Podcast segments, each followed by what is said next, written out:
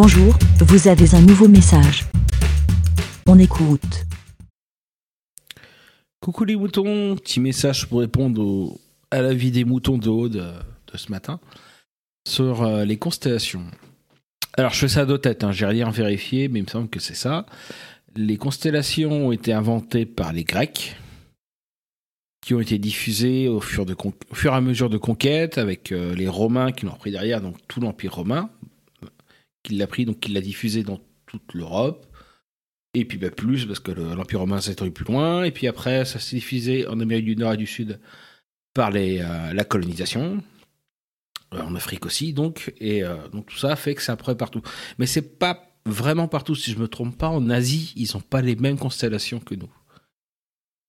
Donc c'est vraiment, en fait, c'est vraiment fait par les pays, enfin les civilisations qui ont fait des conquêtes derrière, qui avec leur culture ont amené le nom des étoiles.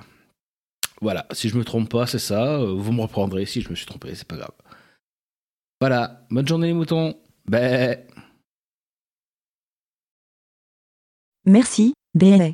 Pour répondre, pour donner votre avis, rendez-vous sur le site lavidemouton.fr.